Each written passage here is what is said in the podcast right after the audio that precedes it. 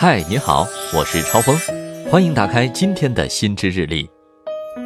你有没有发现，这两年人们越来越多在朋友圈晒自己，美颜照、变脸照、换装照，甚至跑步数据、睡眠时间、身高、体重、三围、心跳、卡路里，晒得越来越立体了，有时甚至连隐私也顾不上了。那么，长年累月的在朋友圈晒自己优秀的美的一面，我们是不是就能变得越来越好了呢？其实，你不妨现在就快速回想一下，这些年你有没有因为晒朋友圈而变得更好了呢？事实上，已经有很多研究表明，在社交媒体晒自己，并不会让我们越来越好，反而是越来越孤独。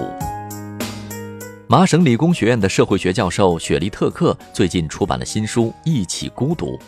在这本书中，他说，社交工具使我们越来越不容易快乐。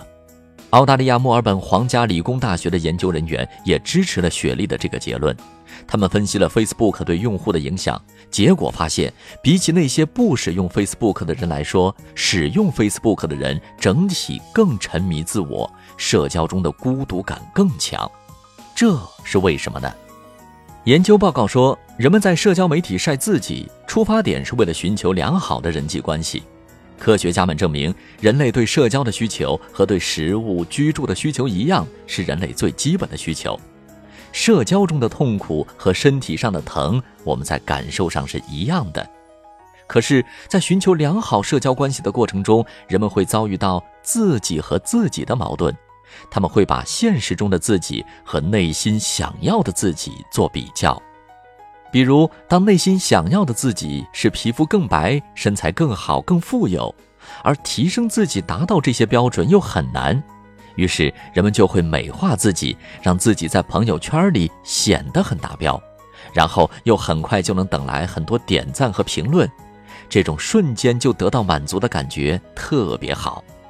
这种行为不断受到鼓励，就会不断被强化，人们就会深陷其中，越来越喜欢晒自己。然而，这种不断美化自我的行为，却进一步加大了现实自我和理想自我的差距，更加削弱了人们提升自我的动力，让人们越来越厌恶自己。当然了，社交工具还是有非常大的正面价值的，让他来背这个锅不公平。关键还是在于我们自己要分清虚假与真实。那么，怎么样才能不让社交工具上的虚假自我去控制、操纵我们的想法和行为呢？哥本哈根有家机构叫做幸福研究所，他们的建议是离社交媒体远点儿。这家研究机构在丹麦找来了一千零九十五位 Facebook 用户，他们普遍使用 Facebook 很频繁。其中百分之九十四会每天使用，百分之六十一的人会经常秀照片。研究机构将他们随机分为控制组和实验组，控制组照常使用 Facebook，而实验组则被要求停止使用。一周后再次观察，实验组用户对待生活的态度变得积极了，参与社交活动也更多。他们的负面情绪，比如忧伤、愤怒、担忧和孤独的情况，远比控制组要好很多。还有一个建议是回到我们使用社交工具的初衷。我们原本是为了记录生活、分享想法才去发朋友圈的。清醒地审视一下自己每一次晒的动机，这一条图文是不是记录了你生活中真实的感动？又或者是不是这条信息真的很有价值，值得你推荐给你的朋友们呢？好了，就分享这么多。